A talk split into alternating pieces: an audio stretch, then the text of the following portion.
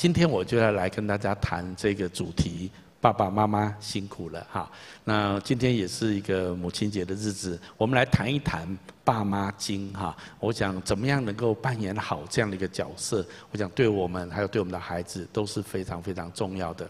当然，可能有一些人说啊，我是单身，或或者我的孩子已经啊不在我身边了啊，或者我们当中有一些人当阿公阿妈的哈，我觉得一样的。其实我们当人家的长辈或者叔叔阿姨，我相我相信一个好的长辈对孩子们也是一个非常大的影响力哈。所以我想今天跟大家来分享啊，如何能够成为一个好的父母亲，或者把这个角色。扮演好，我想我比较多从我个人的成长经验或自己扮演这个角色的经验来做一些的分享。所以第一个我想跟大家分享的，我认为很重要的，就是我们要愿意长期来培养亲子之间一种高品质的关系哈。我觉得这是我要特别鼓励所有的父母亲或者做长辈的来做这样子的一件事情哈。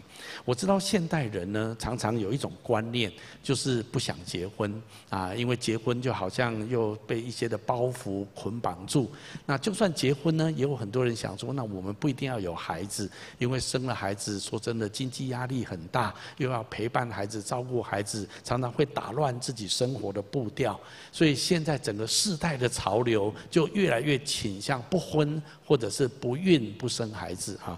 那我觉得这样子的一种大环境里面，常常会让我们看见，不论是台湾也好，或者世界许多的国家也好，越来越呈现少子化的现象。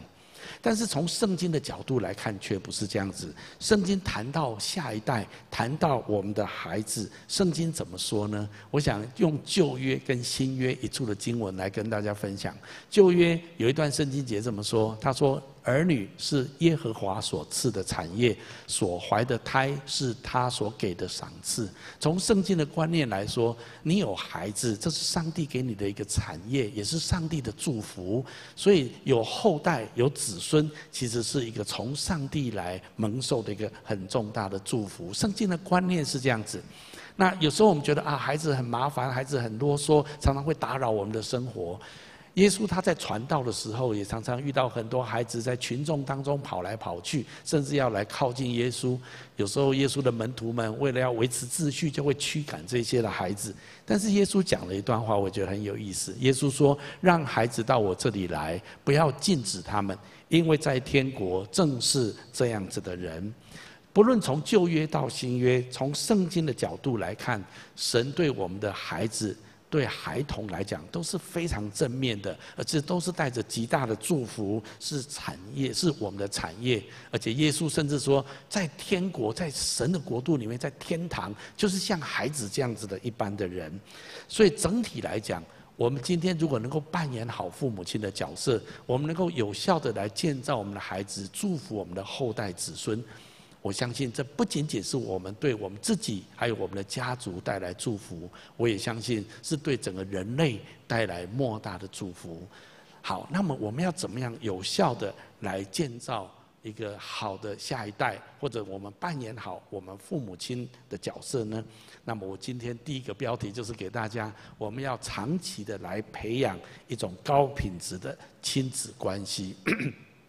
我知道这对现代人来讲是一个很大的挑战，所以有时候我们靠着自己的力量，靠着自己的想法或聪明，有时候说真的不容易做得到。圣经上有一句话我很喜欢，啊，他说：“因为耶和华赐人智慧、知识和聪明，都由他口而出。”我特别要鼓励所有做父母亲的来认识神，而且从神得到智慧，让我们知道怎么样能够来建造我们的下一代，来跟我们孩子之间建立一个中长期的一种呃一种很高品质的一种关系。我知道很多时候我们父母说有啊，我有跟我的孩子有很好的关系啊，我们常常在一起啊。我我觉得。有一些东西不太一样哈，我知道有很多父母亲花时间跟孩子们在一起，但我要说的不是只有花时间就好，而是需要有效的培养跟孩子们之间高品质的关系。特别我要强调的是，要长期这样子做，因为在不同的时期会有孩子们不同的需要。有些时候孩子在很小的时候，父母亲很用心，也许就是陪伴的那一段时间。可是孩子上学之后长大之后，有时候父母亲之间就不跟孩子之间就不太有太多的沟通，就不太有太多高品质的关系了。我们要注意这样子的过程，孩子的成长是非常迅速的，一下子他就长大了，一下子他又不进入不同的阶段了。那么，如果我们要跟孩子之间有一个好的关系，那么我们需要长期的来经营这样子一种高品质的关系。那我用我自己的家庭的经验，还有参酌一些专家学者的建议，那我认为，如果你想要跟孩子这边建立一个高品质的关系，那么我下面给你几个建议哈。我觉得第一个，特别在孩子在三到五岁之前这段时间呢，啊，我认为父母亲要跟孩子建立一种很亲密的关系。啊，我我觉得这个时候让孩子黏一点没有关系。我知道很多父母亲很小就要训练孩子呃独立啊，自己分房睡啦，做很多不要让孩子来干扰自己既定的生活哈。我当然也尊重，因为确实有些时候父母亲也很忙哈。但是我我还是蛮鼓励父母亲在这段时间允许孩子更多的黏腻一点啊。那有很多不同的教育学派啊，那我很认同其中一种教育学派，就是孩子在三岁之前，他需要跟父母亲之间有很亲密的关系，这会奠定他人生很重要的安全感啊。我很认同这样子的事情。那也要教导孩子自律，还有。呃，治理自己的生活，慢慢的，还有要有一种安全的界限、健康的界限，不要碰触一些危险的东西。孩子有时候会好奇，会探索，那我们需要跟孩子建立一些有效的界限跟自律，这些都是在这个年龄当中父母亲要去建立的。但是我特别要强调的是那种呃亲密的关系哈，所以有时候如果可行，我是很鼓励父母亲在这段时间。至少父亲跟母亲有一个人比较全心的，或者花多一点时间的来陪伴孩子，让孩子跟你之间有一种很亲密的关联。我讲这是很宝贵的。到五到十二岁之后，我认为孩子们要就要跟孩子、跟父母要跟孩子们，我我喜欢说玩在一起哈，有一种快乐的氛围啊，常常在一起，然后多多的彼此讲话。那也需要有一些个别的精心的时间，有父亲跟儿子。啊，有时候跟女儿个别的约谈，或者是啊约会，母亲也可以跟儿子、跟女儿个别的，有需要有整体的，也需要有个别的。那我觉得这样子可以让孩子习惯开始跟你分享、跟你谈他心里面的想法，那也可以来参与他所思所想的过程。我记得这段时间对我们的家庭来说，我们常常啊会一起出去玩，例如说我们会跟几个教会的家庭一起去垦丁玩，那我们就玩得很。快乐，然后我们也有时候在家会玩桌游哈，然后会玩一些的呃游戏，然后跟孩子一起参与一起玩，然后可以一起讨论这些的过程。那我记得我女儿在呃大概在这个小学这个段时间，我就开始把我自己很喜欢的 C.S. 路易斯的《纳尼亚童话故事》来分享给她，也鼓励她读，然后可以一起来讨论这里面的一些的故事。我觉得这样子就养成跟孩子们习惯。一起玩，一起讲话，然后一起讨论一些的事情啊。那我觉得这就会慢慢养成一种习惯，可以跟孩子持续的建立一种亲密的一个美好的关系。到了青少年到二十岁这段时间呢，那么我会觉得我们还是要注意怎么样继续经营这种高品质的关系。我觉得这时候我们要稍微把角色调一下。我认为我们这时候要来。当孩子的朋友哈，我觉得要来更多的了解他们，而且尊重他们。我想这个年龄层的孩子已经开始有更多自己的交友圈，还有开始有自己很多的事情要做啊，还有很多时候他自己有他自己的想法，甚至他的情绪。那我觉得做父母亲的需要在这个时候对他们有一些的了解啊。当他们遇到学校遇到一些困难，不论在功课上、人际关系上啊，不要只是忽略的啊，忙啊，不管你啦，自己处理啦。不要用这种态度，要去了解，然后要去帮帮助他们，跟他们沟通，一起解决这一些的困难。那或者是。他们有带一些朋友，他们交往一些朋友，那也要去了解他所交往的朋友。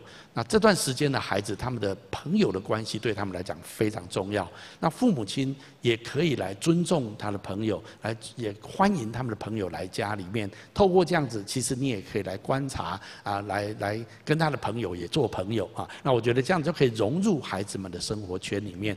我觉得这年这段年龄层的孩子真的很需要啊被了解。他开始面临很多成长过程，他心里面的很多的心路历程，或者遇到的压力跟困难。现在孩子们在学校会接触到很多的资讯，坦白说也会碰触到很多的诱惑跟危险。那么如果父母都把这个教育的责任丢给学校，丢给孩子自己去分辨，有时候会让孩子陷入危险当中。那当然我们不是要去管、要去限制，而是我们要了解、要尊重、要参与。那么我觉得这样子就可以跟孩子在他们成长过程当中，可以跟他们继续保持一种亲密的关系。到了二十岁之后，慢慢更多的成年之后的孩子，我觉得这时候的孩子们，他们很需要被支持、被鼓励。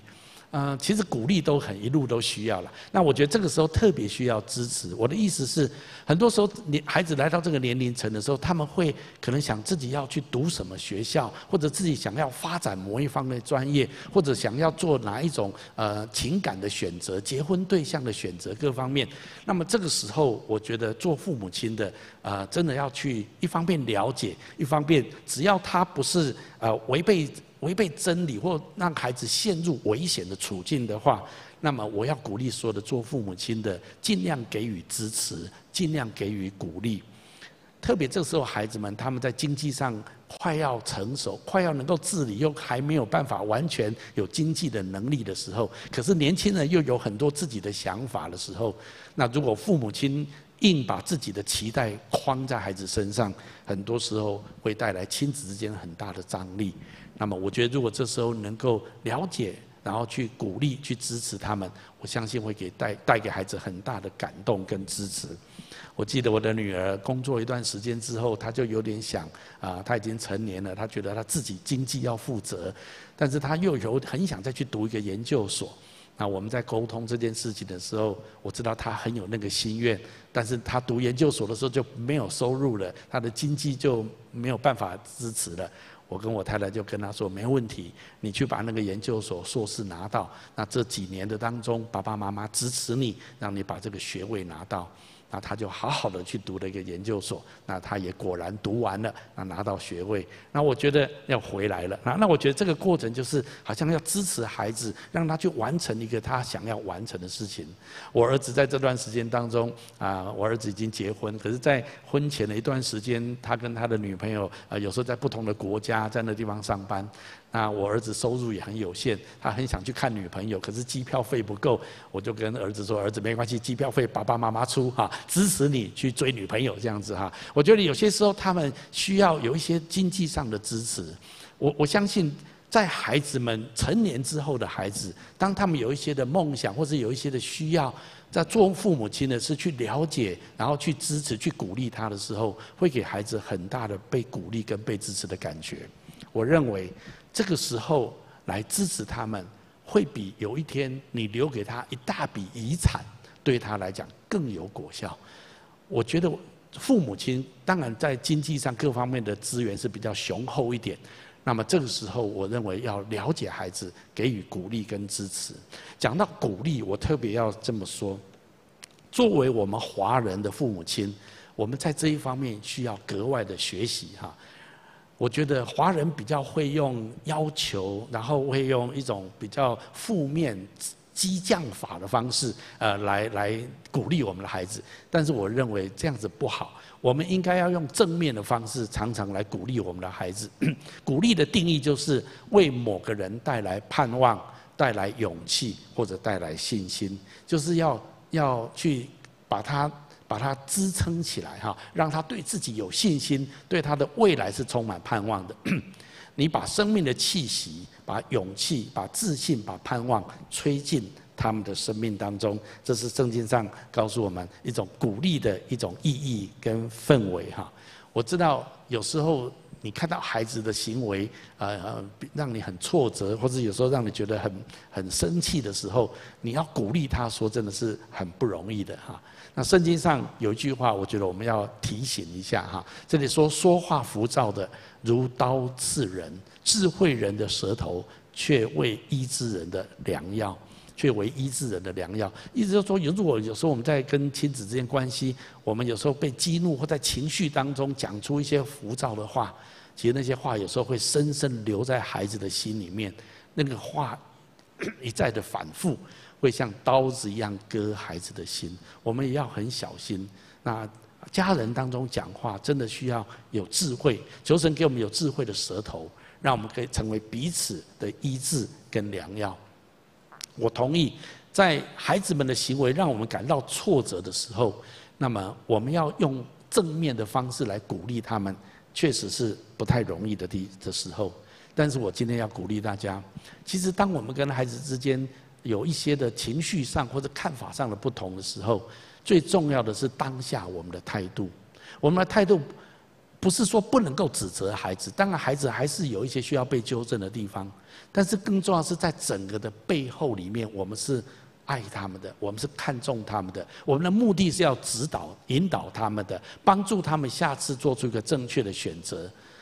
因为神看他们是美好的，而不是就贴他一个标签，啊就是责备他，然后骂他或者攻击他。有有时候我们如果只是要纠正、要责备孩子的时候，很多时候我们在情绪里面做这件事情，孩子是觉得。爸妈生气了，但是孩子没有很 catch 得很清楚，那到底生气什么啊？为什么？那他要我怎么做？那我下次可以怎么做？孩子可能不是很清楚。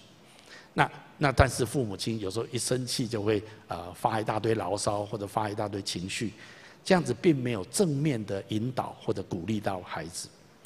我我就想到我的儿子有一次发生一件事情。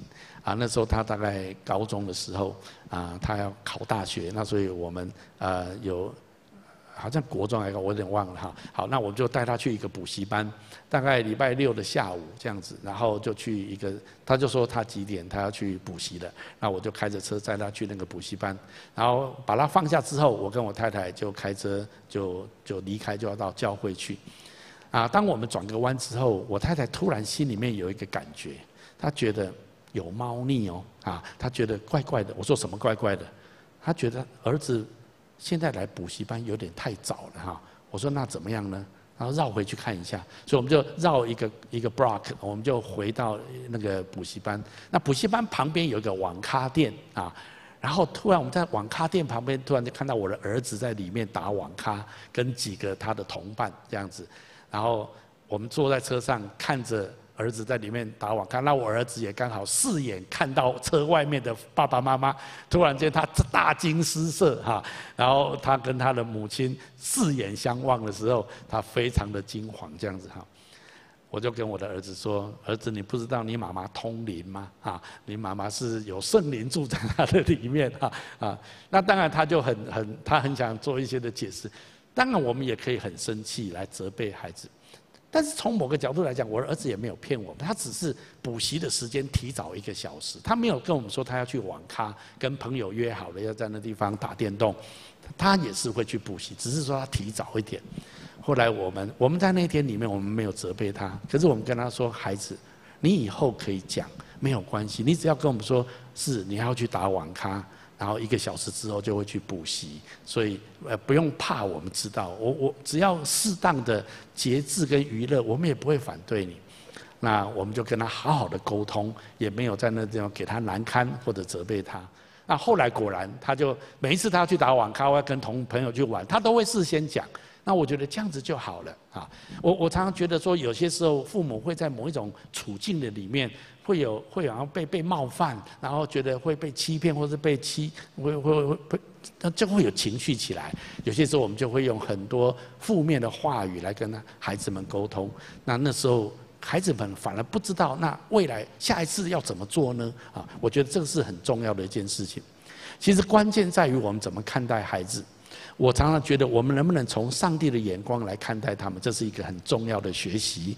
如果我们常常只看到现在孩子表现不好，现在孩子让你很失望，然后用这样子来责备他，那么其实并没有带出太多的鼓励，带多带出太多的盼望。圣经上有一些的描述很有意思哈。耶稣称彼得为磐石啊，耶稣说：“我要把我的教会建立在这个磐石上面。”其实那个时候的彼得。其实他脆弱的很像一根被压伤的芦芦苇一样，既不稳重也不可靠。啊，后来他还啊，这个这个呃否认耶稣三次了哈。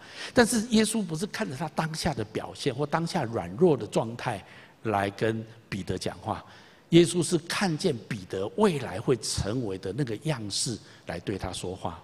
果然，后来彼得成为最伟大的使徒，开始了新约的教会。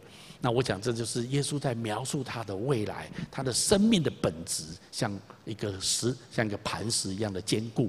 旧约里面有一个故事很有意思，当基甸因为恐惧而躲躲藏藏，不敢面对仇敌的时候，神的天使向他显现，神却跟他说：“大能的勇士基甸，哈，他说我哪里大能？我吓我吓死了，我敌人常常会入侵，然后我躲起来。但是神不是看他现在这种恐惧的。”样子来贴他标签，神是按着基甸的本质来宣告他是一个大能的勇士。后来基甸成为士师，果然带领以色列人击败了那时候的仇敌米甸人。这在旧约是很有名的一个历史啊。我想一样的，作为父母的你我，我们都需要求神让我们看见关于我们自己孩子的原设计图样。只有神知道我们的孩子的潜能，只有神知道我们的孩子最棒的那个特质，然后我们要从神的眼光来看见，然后去鼓励、去眺望、去点燃神已经放在他们心里面的热情。如果我们这样能够去讲我们的孩子，去鼓励我们的孩子，那对我们的孩子是一个很大很大的提升。所以这就是我要啊鼓励大家，好不好？我们要多用一点鼓励的方式。来肯定、来建造我们孩子的生命。我想，当我们这样子做的时候，我们会长期跟孩子经营一种高品质的一种关系。好，那么第二个我认为很重要的就是做父母亲的，我们要做孩子们的领袖，带给他们典范跟纪律。我认为父母亲必然就是孩子们的领袖。你说我不要，我不不会做领袖，没有办法，你就是神托付给你孩子。你自然就是孩子的领袖，孩子们是看着我们的背影成长的。那对于我们这样子的角色，做父母亲、做长辈的角色，我们能够带给孩子最大的祝福，我认为就是带给他们典范，还有带给他们教导他们有一个对的纪律。那么，我觉得这样子就可以来建造孩子。我里面有一个很深的感动，就是父母是孩子认识天赋的第一个视窗。icon，就他一个孩子怎么认识上帝？一个生命，一个刚刚出生的生命，他怎么能够认识创造宇宙万物最伟大的神？他第一个能够认识的的窗口或者管道是他的父母亲。父母是孩子体会天父的爱的第一个印象。因为孩子首先从父母身上才能够体会到天父那无条件的爱。当然，我这样子说，所有的父母亲会觉得很有压力，因为自己觉得我我怎么我怎么可能能够扮演天父的角色？但是我必须说这是个事实。当我这样子讲的时候，我并不是说我们要成为一位完美的父母亲，我想不是，而是我要期待每一位父母亲，我们自己也不断的在爱里面来成长。我们能够越来越多的给予我们的孩子像天父一般无条件的爱，我相信这是我们人生一个非常重要的功课，也是神给我们孩子的原因。神给我们孩子不只是要我们祝福孩子，神也要透过孩子祝福我们的生命。我们可以跟孩子一起成长，我们跟孩子一起来认识什么才是真正的爱。所以，如果是这样子，我要鼓励所有的父母亲，你要做一个好的典范。你要展现天赋的爱，你要展现天赋的本质。虽然不完美，但是如果有时候我们知道可以再有成长的空间，我们就自我成长，我们就自我改进。当我们愿意这样子不断的做的时候，孩子会看见我的爸爸妈妈虽然不完美，但是他们不断的在成长，那么我也愿意不断的成长。我讲做典范有很多很多的方面，例如你怎么样控制你自己的情绪。你怎么样来有效的沟通？你们配偶、夫妻之间，你们怎么样有效的做沟通呢？或者当你们遇到困难的时候，你们会怎么样子来面对呢？那当你需要做决定的时候，你们做决定背后的价值观是什么东西呢？或者你犯错的时候，你用什么样的态度来面对自己所犯的错误呢？在你处理关系上面，或者做事情上面。你是一个诚实的人吗？还是表面一套，里面一套？你是一个表里一致的人吗？我在讲的刚刚说的这些东西，你都无法用教导、用话语来教导、教训你的孩子，你只能用典范来为孩子设立榜样。我就刚刚讲这些东西，孩子都在观察，孩子的眼睛是雪亮的，他会观察父母怎么处理犯错，父母怎么控制情绪，父母怎么沟通，父母对跟外面的人相处，跟跟在家里面是两种父母还是同一个人，对他们来讲，他们都看在眼底。我觉得这些东西都会非常的建造，或者是摧毁我们的孩子。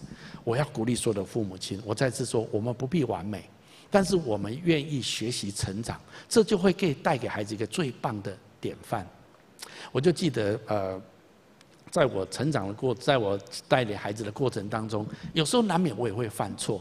但是犯错的时候，我我怎么面对，这是一件很重要的事情。我就记得有一次，啊，我因为时间晚上，我儿子另外有一次的补习是去补数学，怎么我儿子一天到晚在补习？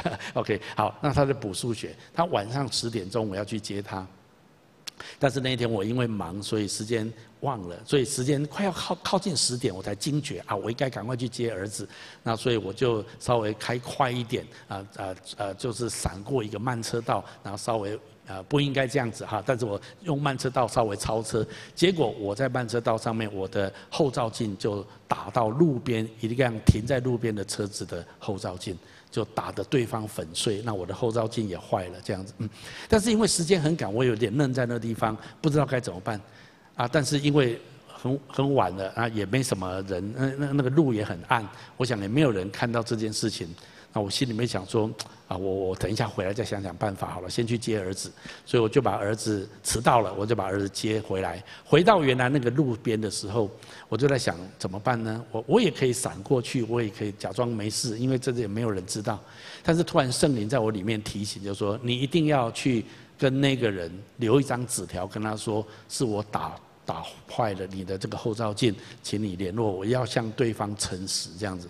我就停到路边，我叫我儿子在车上等我一下，我去留一张纸条压在对方的挡风玻璃上面，我就这样子处理，我就回家了。那果然第二天对方就有打电话给我说：“哎，那没有人看到你还愿意承认啊？你是一个有修炼的人哦。” 他这样子，但是我觉得应该的，这是本来我应该负责。那这件事情其实也没什么，就这样过去。可是有一天，圣灵跟我说，重点不是我有没有还那笔钱。我认为圣灵在告诉我，神让我看到一个图像，我的孩子在旁边，他观察父亲，当他做错事情的时候，他怎么处理他的错误。那之后突然很震撼，说：哇，还好我有这样子处理。我希望给孩子一个对的典范，对的榜样。我我的意思说，我们父母亲不可能完美，我们有时候会犯错，但是我们怎么处理，这成为孩子们很重要的典范。我求主帮助我们，让我们可以这样子来建立典范。当我们有一个好的典范的时候，我们也需要给孩子们纪律。有时候建立孩子的纪律的过程，有时候真的是需要有一些的管教。圣经也鼓励我们要要管教孩子，因为天父也是这样子管教我们。这段圣经说。我儿，你不可轻看主的管教，被他责备的时候，也不可灰心，因为主所爱的，他必管教；又鞭打凡所收纳的儿子。从圣经的角度来说，孩子如果是你自己的孩子，你要给他适当的管教，甚至有甚至有一些体罚也是可以接受的。我想讲到这一个方面，我认为我自己的体会是这样子的。我用一段话来描述，如何教教导孩子才正确。我认为我们当然要有适当的管教，孩子们大部分的情况可能很好，可是，在成长的过程当中，难免有一些的偏差，有时候真的会很调皮，有时候为了安全的缘故，我们需要给他适当的惩罚，甚至体罚。那么，我对于这件事情，我的看法是这样子：孩子在三到六岁之间，在非常必要的时候，可以给他一点点的体罚。那么，有些书是，有些学者是认为二到十二岁。之间可以这样做，但是我比较认为可能不要那么长，可能三到六岁之间。但是体罚，我认为有几个原则很重要。第一个，父母亲你不可以在情绪当中来处罚孩子。如果你这样子，你只是把你的情绪发泄在孩子身上，孩子只是。只只是觉得很错乱，被你骂了一顿，甚至打了一顿，可是他不知道为什么，他只知道父母亲很生气。我想这样子不是一个呃来教导管教孩子一个适当的一种处境。还有父母也不可以在公开的处境里面来处罚。如果你在他的同学面前，在其他兄弟姐妹面前，其实都会带给孩子一种羞辱感。我觉得这个父母亲要非常谨慎这样的事情。第三个体罚要说明为什么，这就是我刚刚说的，我们要讲清楚为什么这一次爸爸妈妈要处罚你啊，甚至要有一点体罚啊，那要让他了解为什么，这样子他才会知道原因。然后体罚完之后要给他拥抱，因为不是体罚不是把他推开拒绝这个孩子，不，只是要让他感受到这会受到一些惩罚的，然后要给他拥抱，表达爱，这很重要。还有不可以常常体罚，就是只有在绝对绝对必要的时候才可以体罚，这样子这种严重性才会被凸显。那如果一天到晚都体罚，那其实对孩子是非常不好的。我想这不是也不是圣经上的教导。当我们愿意用这样子的态度来管教我们的孩子的时候，我相信那是一个适当的一个教导。长大一点之后，我就认为不能够再用体罚的方式，应该要用好好的沟通、好好的谈论的方式。孩子成长的过程难免会有行为偏差，这也就是为什么我们做父母的要有一定的原则来管教、来指导、来纠正我们的孩子。当我们这样子做的时候，他就成为有纪律的一个孩子。那当然，在这个过程当中，父母有没有可能犯错？也有可能啊。那当父母犯错的时候，应该怎么办呢？圣经上有一句话这么说：所以你们要彼此认罪，互相代求，使你们可以得医治。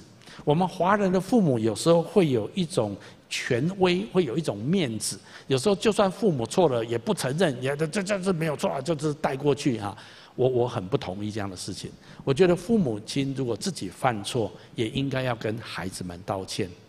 上个礼拜，我们的青年聚会的讲员于任在描述他怎么样跟他的儿子道歉，我看了非常的感动，很触动。是有时候爸爸也许情绪不是很好，讲了一些话，也许比较伤人一点，但是可能需要跟孩子说明，然后跟孩子道歉。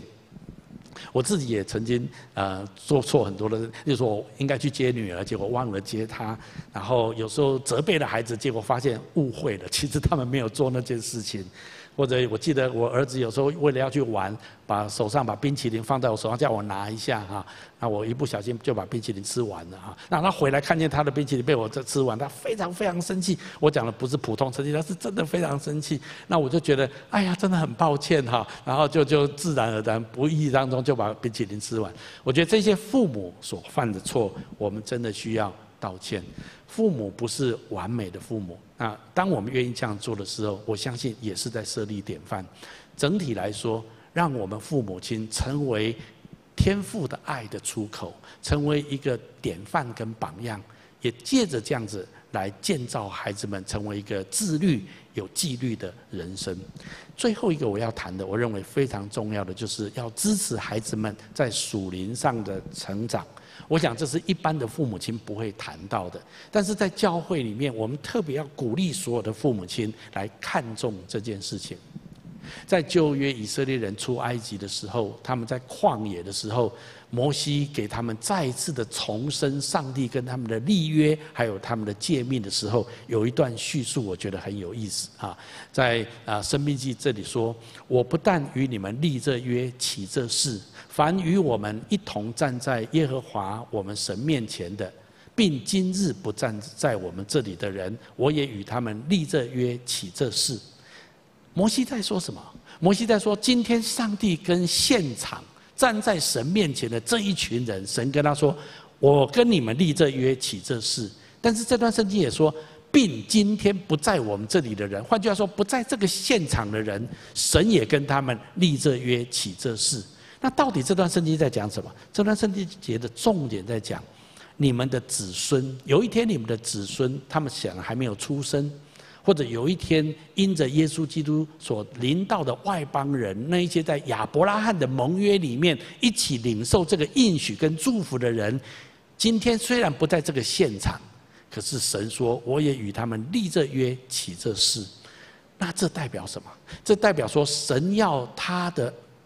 百姓这些做父母亲的，要把上帝的盟约、上帝的教育教训，一代一代的传承下下去。因为神也跟每一个时代上帝的儿女们立这个盟约，所以圣经里面有一句话这么说：“你的儿女都要受耶和华的教训，你的儿女必大享平安。”神在旧约里面跟以色列人立这个约，就是这个非常重要。神要他们不是他们自己认识神就好，他们要把孩子们带到神的面前，他们要让孩子们也来领受上帝给他们的教育教训，这个是非常非常重要的事情。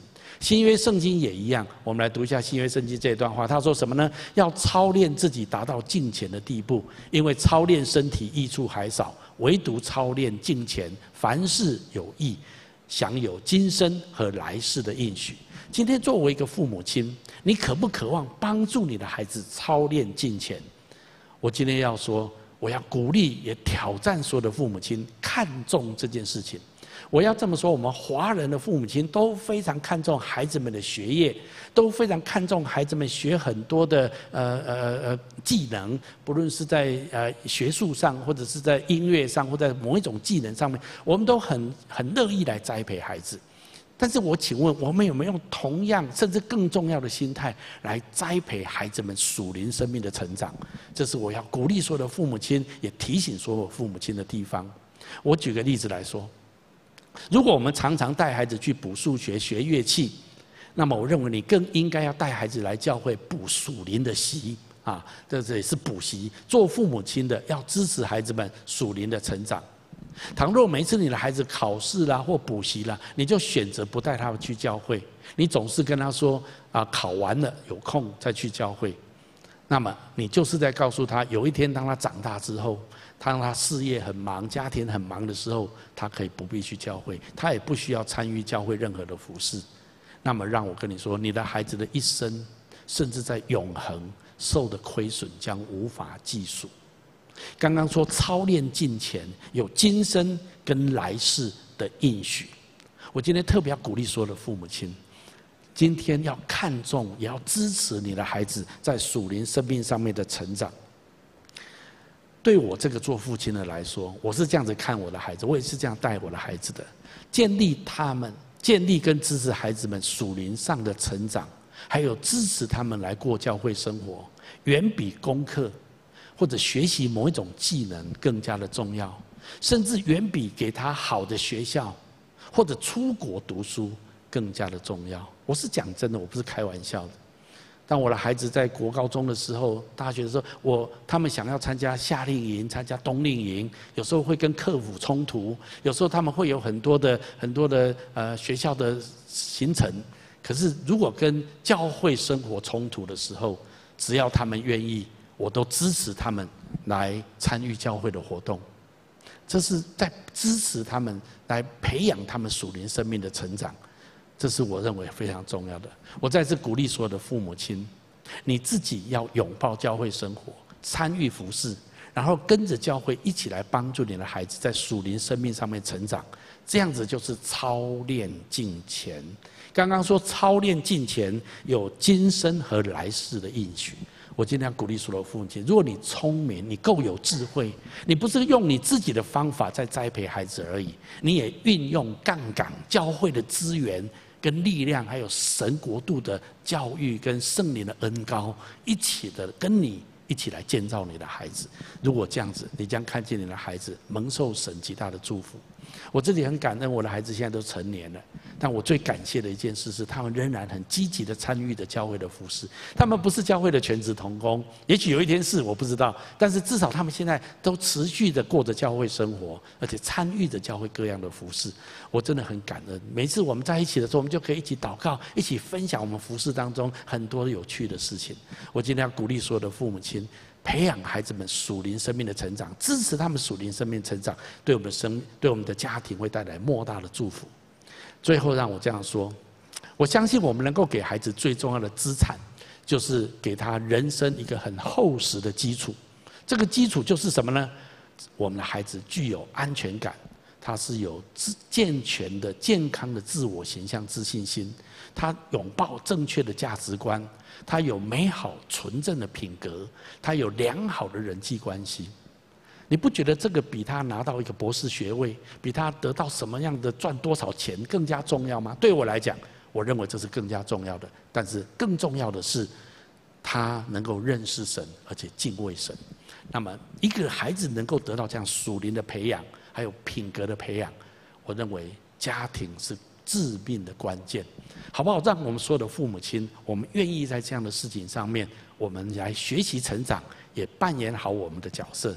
所以我必须要说，父母亲、爸爸妈妈辛苦你了，真的辛苦你了。但是我相信，如果我们愿意这样子做，神一定会帮助我们，神一定要与我们同在。我们一起来祷告。阿爸父神，我奉你的名祝福在线上所有的的亲戚家人，还有我们许多的线上好朋友们。如果宣告你要把这样子一个好的父母亲的角色、长辈的角色的恩膏充满在我们的当中。帮助我们可以来建造我们的孩子们，建造我们的下一代。我要请大家继续把眼睛闭着。在我预备这篇信息的时候，我灵里面有一些的感动，我觉得有一些的话要跟我们当中线上一些人来分享。首先，我觉得我们当中有人你是当父母亲的，那你现在你跟孩子的关系感觉已经是无法沟通了。每次讲话都只能够讲事务性的，或者讲到比较敏感的啊，情绪就很高涨，然后就很难再谈下去了。好像你跟孩子之间已经无法谈心了，已经很难有效的谈话了。那么，我觉得今天神要来安慰这样的父母亲。我觉得神说，好不好？你把你现在的处境跟困难，用祷告来交托给神，然后来倚靠他。我灵里面觉得神会带领你，我相信每个家庭的困难不一样，但是我相信神会带领你。我灵里面的感动是，神说他会带领你，会给你机会，会让你知道怎么样来跟你的儿子、跟孩子们能够恢复一种高品质的关系。我相信在神没有难成的事情。当你愿意把这个困难问题带到主的面前来倚靠他、来仰望他的时候，神要。大大的祝福你，就好像今天的见证，本来婆媳之间好像快要分开，但是因为有主在他们当中，他们就好像变成亲母女一样。我宣告这个恩膏要临到在你的生命当中，在你的亲子关系当中。特别我们当中有一些人，我有一个感动，就是如果你经过祷告之后，圣灵有这样带领你，那么我觉得你可以发出一个 email 或 line。给孩子一个温暖的问候，还有给他一个祷告词，为他现在的处境领受一个祷告的祝福给他。你看看神会怎么带领你们之间的互动？我相信神要祝福所有的这样子的父母亲，恢复跟孩子之间高品质的关系。第二种，我觉得在我们当中有人你是做儿女的，我知道有时候我们的父母亲年纪已经很大了，但是我今天特别有个感动。要鼓励所有父母亲还在世的儿女们，好不好？今天给你的父母亲一个祝福，向他表达你的爱跟你的尊敬，就好像前面我们看到牧风的孩子向他的父亲或母亲来表达爱一样。我们华人有时候不太好意思讲，爱在心中口难开。但是好不好？我今天要鼓励所有的所有的做儿女的，给你的父亲或母亲一个尊敬、一个爱的祝福。圣经上有句话说：“如果你孝敬父母，那么将会使你得福，在世长寿。”这是第一条带应许的诫命。圣经的话应许我们：如果我们尊敬我们的长辈，爱我们的长辈，神要祝福我们的生命，也使我们长寿。我要把这样的应许放在你的生命当中。我要请大家继续把眼睛闭着。在我们的线上，可能有一些朋友，你还不是基督徒，你也觉得在你的家庭当中，可能也有很多的困难，好不好？今天让我给你一个邀请，让耶稣基督进到你的生命当中，让神带着他无条件的爱进到你的关系，进到你的家庭当中。我要宣告，上帝要祝福你的生命，上帝要祝福你的家庭，特别祝福。你们跟亲子之间、跟长辈之间的关系，你说那我应该怎么做呢？我要做一个简短的祷告来接受跟信靠耶稣。我邀请你可以来跟我做这个祷告。我相信神的爱今天要充满你，也要借着你祝福你的家庭。你可以跟着我来，亲爱的主耶稣，在这个时候，我愿意打开我的心，邀请你进到我的心中来，成为我的救主。还有生命的主宰，我要请求你赦免我的罪，宽恕我一切的过犯，带领我的生命蒙受你的祝福，也请你祝福我的家庭。我这样子祷告，是奉耶稣基督的名，阿门。如果你刚刚跟我做这祷告，我要非常的恭喜你啊！我们有一个决志的 QR code。如果你刚刚跟我做这个祷告，我鼓励你可以把你的 QR code 在这里面做一些的填写，让我们可以更多的来认识你一下。那我今天也要再次的宣告，所有的在我们线上的许多的朋友们，你可以因着主耶稣基督的生命带给你极大的祝福，你可以更多的来认识他。我们要这首歌来回应今天的信息。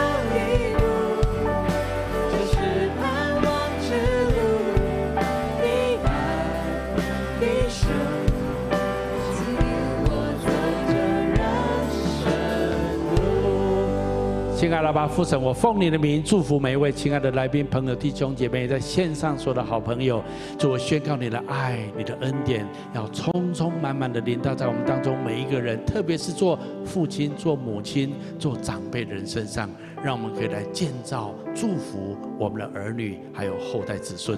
祷告宣告，奉耶稣基督的名，阿门。